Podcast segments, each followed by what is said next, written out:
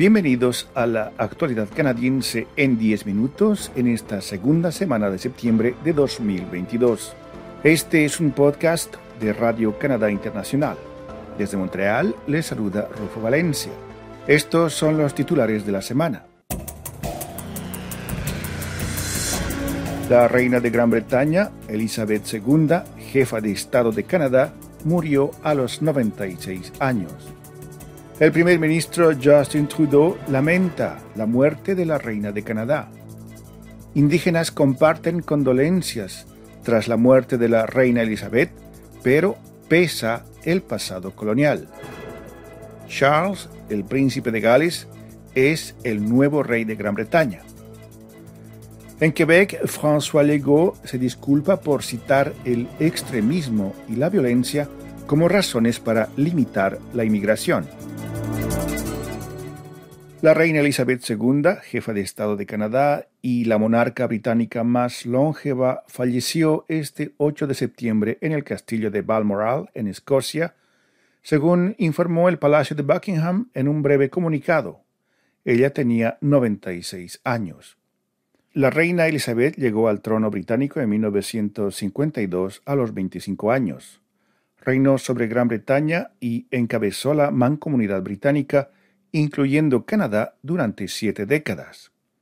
Esos 70 años como monarca fueron reconocidos durante los actos del jubileo de platino de este año, que alcanzaron su apogeo en Londres a principios de junio.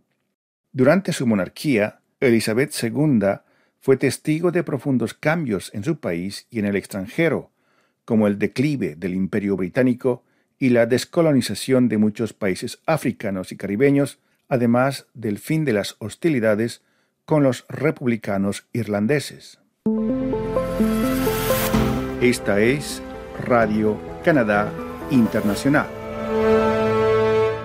El primer ministro de Canadá, Justin Trudeau, emitió este jueves 8 de septiembre un solemne comunicado poco después de saberse de la muerte de la reina Elizabeth II, en el que afirmó que los canadienses están agradecidos por las décadas de servicio de la monarca al país y a la mancomunidad británica. Con el mayor de los pesares nos enteramos del fallecimiento de la soberana más longeva de Canadá, Su Majestad la Reina Elizabeth II. Ella fue una presencia constante en nuestras vidas y su servicio a los canadienses seguirá siendo para siempre una parte importante de la historia de nuestro país, dijo Trudeau en un mensaje difundido en las redes sociales. Aunque fue jefa de Estado de muchos países durante su reinado, la reina Elizabeth II tenía una conexión personal especialmente estrecha con Canadá. La fallecida reina Elizabeth II llevó a cabo 22 visitas oficiales a Canadá, en las cuales recorrió todas las provincias y territorios. La Asamblea de las Primeras Naciones de Canadá y la Asamblea de Jefes de Manitoba emitieron un comunicado conjunto en el que expresaron su tristeza por el fallecimiento de la reina Elizabeth II el 8 de septiembre.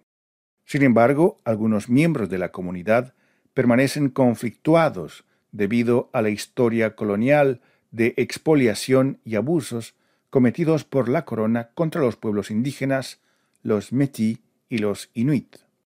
A pesar de los buenos deseos y el profundo respeto por la reina entre algunos indígenas, la relación entre la corona y las primeras naciones de Canadá es una relación de tensiones y promesas incumplidas a lo largo de los años. La corona ha perpetrado terribles abusos contra nosotros como pueblo, ha participado en el robo de nuestras tierras, ha participado en la aprobación de leyes terriblemente racistas.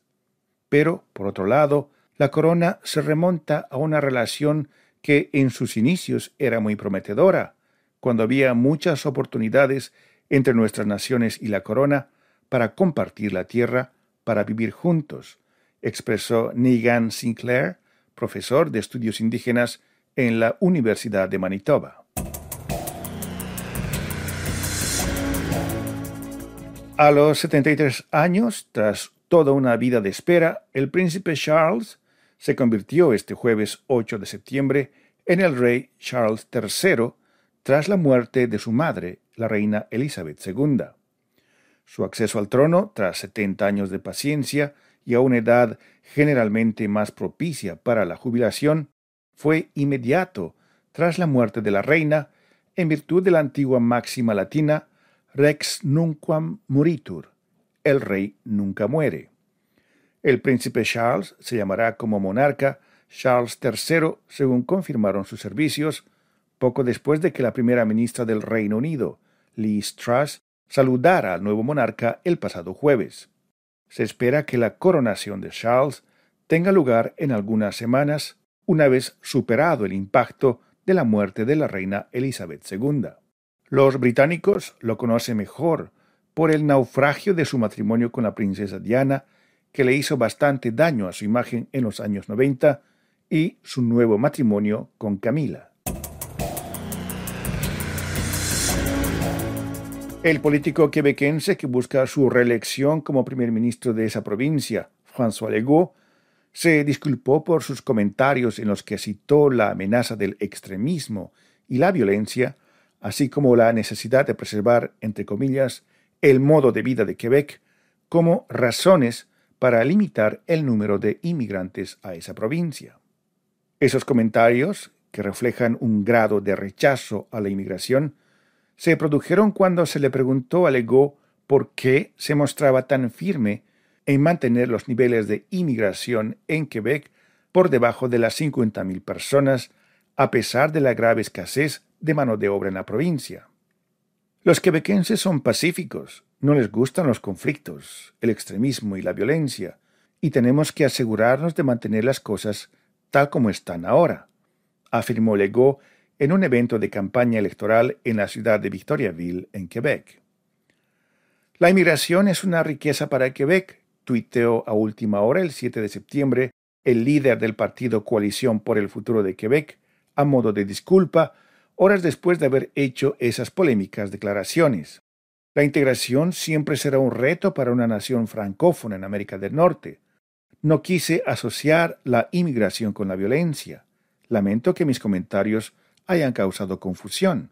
Mi deseo es unir, dijo François Legault, el líder de la CAC.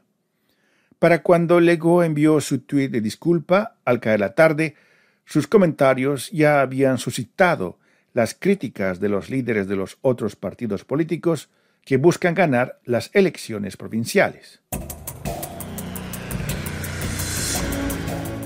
A continuación, nuestra colega Paloma Martínez nos da más detalles sobre los temas que llamaron su atención esta semana. Bienvenida, Paloma. Hola, ¿qué tal, Rufo? Esta semana les hago un recuento de las reacciones aquí en Montreal con respecto al rechazo a la nueva constitución chilena que en general dejó decepción. Recordemos que en Canadá 70.42% de los casi 5.000 electores chilenos votaron a favor de la aprobación de la nueva constitución, mientras que, como sabemos, en Chile fue rechazado. Escuchemos a Sonia Fusco, chilena residente en Montreal desde el 2020. Es triste, es súper triste eh, ver a mi país desde afuera con, la esperanza de que hoy día teníamos la gran oportunidad de haber matado la dictadura de Pinochet. Lamentablemente no conseguimos el, gran objetivo de, hacer cambiar la historia, de mejorar efectivamente la calidad de vida, la igualdad, los derechos para las mujeres, los derechos de los pueblos indígenas, eh, el derecho al agua. También les presento a uno de los candidatos latinoamericanos en esta elección de Quebec 2022. Se trata de Danilo Velázquez, quien se presenta por el Partido Canadiense de Quebec y quien quiere priorizar a los indígenas y a los inmigrantes. Danilo Velázquez. Eh, puedo contribuir mucho para, la, para construir el futuro de, de este país, eh, siendo yo un inmigrante, como habemos millones. Y me decidí aceptar el reto más que todo porque a mi hija, un ejemplo para la nueva generación, un ejemplo para los eh, niños nacidos acá o que vinieron pequeños, de descendencia latinoamericana. Y por último, el Centro de Ayuda a las Familias Latinoamericanas publicó este año un libro con historias de inmigración y con platillos muy personales de padres de diversos orígenes de la ciudad. Cecilia Escamilla es directora general de CAFLA. ¿Por qué el compartir una eh, una receta de comida. Eso mm, todo el mundo me lo pregunta. Y yo les digo que papá muchas veces cocina mejor que mamá. Y esto fue todo por mi parte esta semana. Rufo, será hasta la próxima. Gracias. Muchas gracias, Paloma. Aquí llegamos al final de la actualidad canadiense en 10 minutos, un podcast semanal de Radio Canadá Internacional. Desde Montreal, Canadá, Rufo Valencia les agradece por su atención y será hasta la próxima semana.